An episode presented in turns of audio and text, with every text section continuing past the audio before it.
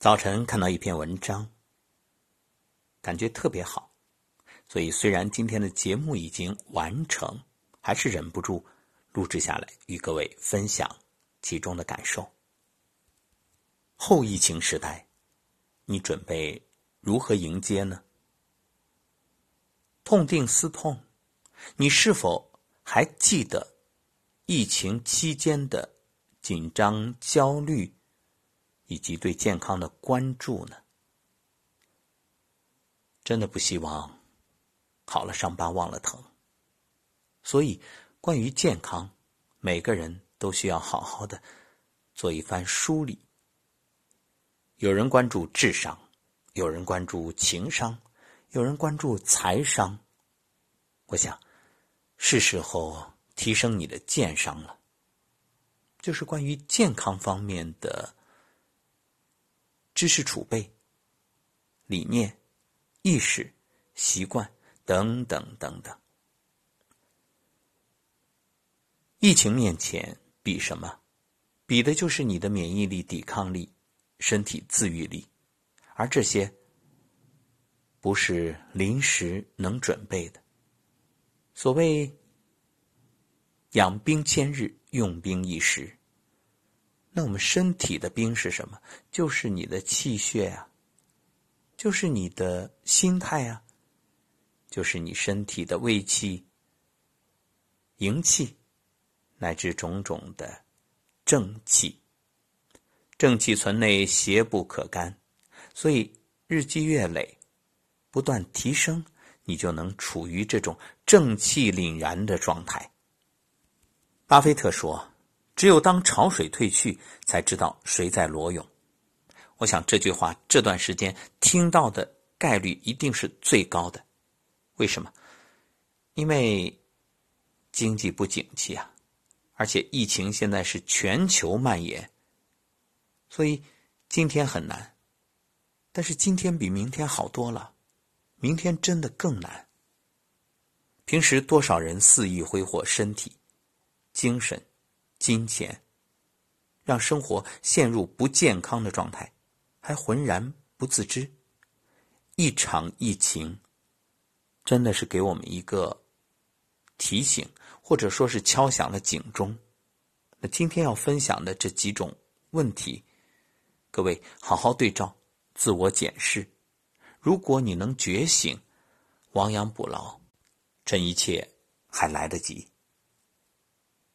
第一个漏洞当然就是身体健康方面的，不知道还有多少朋友每天会打开疫情的最新数字看一看。也许你会为不断下降的确诊者感到庆幸，觉着哎呀，终于控制住了。那有没有想过，在那些死亡数字的背后，是一条条鲜活的生命，一个个原本幸福的家庭？数字是。理性的、冷冰冰的，而人命呢？那可是我们的同胞啊！有人庆幸，就肯定有人不幸。一场疫情夺去了他们生的希望，原本幸福的家庭轰然倒塌，分崩离析，家破人亡。人们终于意识到生老病死的残忍。想想看，如果是平时，哪一家有人去世，那真的是大事儿，亲戚朋友都要赶来送行安慰。那疫情期间呢？想一想，一切从简，也不可能聚集。这家里有人去世，甚至有人接二连三的去世。那你说，这生者是什么样的心情？突然之间，傻掉了。真的是猝不及防，而且感觉好像人命那么不值钱，这走的太轻易了，不禁想起那句老话：“你永远不知道明天和意外哪一个先来。”多少人惋惜感叹，身体健康多么重要，活着多么幸运。奇葩说这档节目里，秋晨曾分享过一段患癌的经历。他说：“手机上有个倒计时，二百一十九天前，他确诊甲状腺恶性肿瘤，治疗之后，脖子上留下一道很长的疤。别人问他怎么回事，他轻松的说：“换了个头。”但知道真相的人，都笑不出来。秋晨说：“死亡是对生命最精准的教育，死亡不会和我们讨价还价，他一视同仁。正因如此，我们必须放下内心的偏见和傲慢，放下那些自以为是的漫不经心。”茨威格说。一个人年轻的时候，总以为疾病和死神只会光顾别人。有太多人趁着身体健康拼命熬夜、肆意玩乐，还不以为意、自我调侃，敷着最贵的面膜，熬着最长的夜。然而，人生只有一次，身体才是最宝贵的财产。之前有条微博，上面写着这样一句话：“我以为一般来停尸房的逝者大多是老人。”但是没想到年轻人这么多。这世上所有猝不及防都是蓄谋已久，一味透支身体、无视健康，最终将付出惨痛的代价。所以疫情真是给我们敲响了警钟，给每个人也有一次全面自省和调整生活作息的机会。毕竟生死面前，其他都是小事。再说说心理健康，这个啊和身体健康同等重要，只是常常被人们忽视。当然，现在已经越来越引起大家的重视，尤其这一次疫情，我们可以毫不夸张的说，有的人啊没被病毒打败，已经被自己吓死了。这可以理解为情绪瘟疫，许多人淹没在各类负面信息中。情绪过度卷入，却又无能为力。焦虑的持续刷手机，越看越沮丧，呼吸不畅，胸闷，莫名想哭，坐立难安，什么事情都做不进去。曾经看到这样一个新闻：湖北的周先生，疫情期间啊，能吃能喝，体温正常，却每天反反复复量体温。平时很内向，突然变得精神亢奋，一天晚上泡了脚，体温上升了一点。他竟然在家里崩溃大哭，父亲抱着他说道：“我不担心你得肺炎，我就怕你精神出问题。”面对新型肺炎，大家难免精神紧张，特别是信息爆炸的时代，任何一件事儿都会不断的重复，不断的出现，而每一件坏事的刷屏都会对人产生心理负担，这给我们的心理素质来了一次突击测试。面对从未遇到过的困境。心态健康的人能够及时调整，稳定的情绪可以让健康者面对问题的时候态度积极、思路专注、清晰、冷静识别、分析有效信息。而焦虑的人呢，由于担心和各种累积的情绪，在信息过载中无法专注，陷入盲从。一般来说，这类人平时往往不善于觉察、处理负向情绪，凡事都憋在心里。即使对亲近的人也避而不谈，就像一个球越撑越大，最终在疫情中爆发。往后余生，面对危机和困难，我们需要负重前行。但是扛过之后，别忘了将重担放下，以健康的心态看待事情，不要忽略身边每一个关心我们的人。接下来要说的健康是财务健康。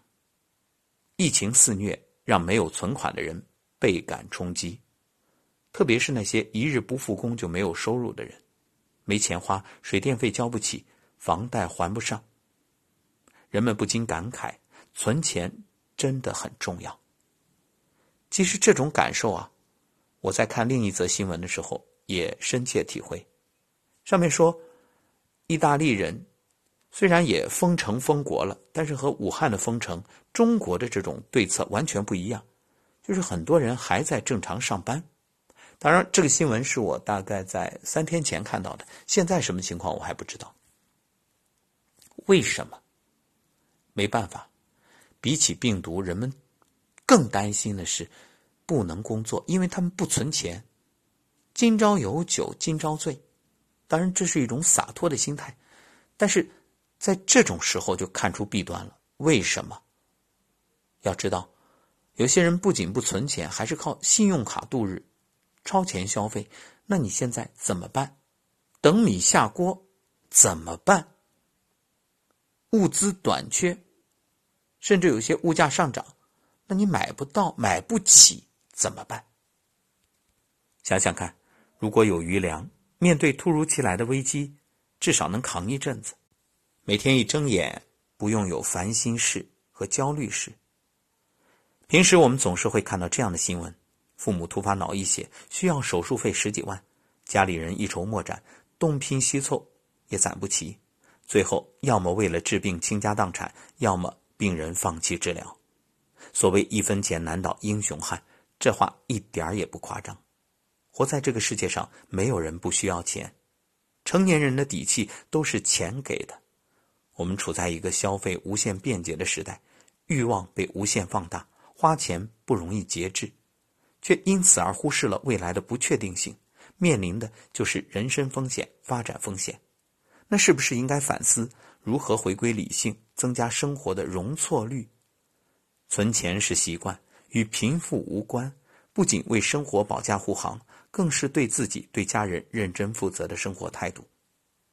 作为大多数普通人，钱就是最好的安全感的来源，也是抗风险的能力。不要相信什么会花才会赚，钱存在银行贬值。不如花出去及时享受这一类的言辞。当你开始存钱、规划收支，不再为消费环境里营造出的欲望和幻觉裹挟，才会有自由与独立，以及风险面前选择的权利。当然，除了存钱，还要学会理财、投资，学会做一些保险的规划，这样更安心。再来说说社交健康。疫情期间啊，人们足不出户，社交骤降，但人与人之间的感情并没有因此疏远。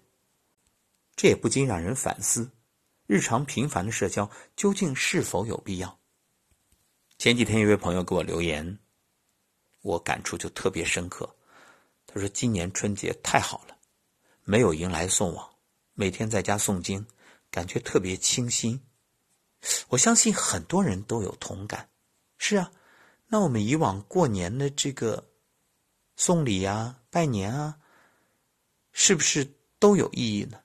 当然，我们不否认过年就是要热闹，有一些习俗啊，也确实让我们增进彼此的感情。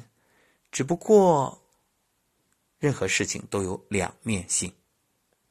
南洋理工大学拍过一部动画短片《魔方人生》。内容是对社交的思考，在某个神秘次元住着一群魔方小人，他们根据魔方正面的颜色是否相同，判断彼此是不是同一类人。颜色相同，碰杯喝茶、交谈互动；不同则拒绝交往。其中啊，有个小人天赋异禀，他可以转动魔方，拼成各种颜色，与不同的人交往。可是过频的社交让他不停转动脑袋，最终。头部的魔方碎了一地。现实中，许多人都像这个魔方小人，努力想要融入各种圈子，广交朋友，积累人脉，到头来不仅得不到真正稳固的关系，还在八面玲珑中迷失了自己。其实，你原本是什么颜色，自然就会遇到什么样的人。所以，圈子不同不能强融。比你厉害的圈子，你就算硬挤进去，也会被退出来。而平庸的圈子呢，并不能为未来的人生储备点什么，反而会将你同化，变得和他们一样平庸。正所谓同气相求，同频共振。古人早有忠告：觥筹交错尽虚宁，推杯换盏无真衷。按照现代话来说，无意义的社交只会不断的消耗你的精力，拉低你的生活质量。就像街边滥发的传单，只要是人都能收。与其浪费时间接过他人肆意发放的传单，不如攒起珍贵的时光，留给旗鼓相当的人。不是所有的人都值得交往，不是所有的局都值得参加。最令人舒服的社交状态是不卑不亢，彼此欣赏。正如余华所说：“我不再装模作样的拥有很多朋友，而是以真正的自我开始生活。”最后说说精神健康。哎，有人会讲，这不是前面说过了心理健康吗？心理健康和精神健康不一样吗？有区别。你看，疫情在家，足不出户，似乎是被禁足了。很多人说，我终于体会到，这宫廷剧里面说那种嫔妃被禁足的滋味，真难受。每天睁开眼就玩手机，然后浑浑噩噩到深夜。偶尔朋友圈发一句无聊求聊天或是叫一堆外卖胡吃海喝，可以说疫情是暴露了每个人的精神健康。有一条微博这样写：就算这些年你一事无成，也肯定已经成为拖延大师、妥协天才、咸鱼精英、夜宵外卖品鉴师、无所谓专属代言人。再说吧，终身成就奖得熬夜脱发国服最强王者。减肥失败，大中华区形象大使，常年缺钱，非遗传统技艺唯一指定继承人。听起来这些是不是像笑话？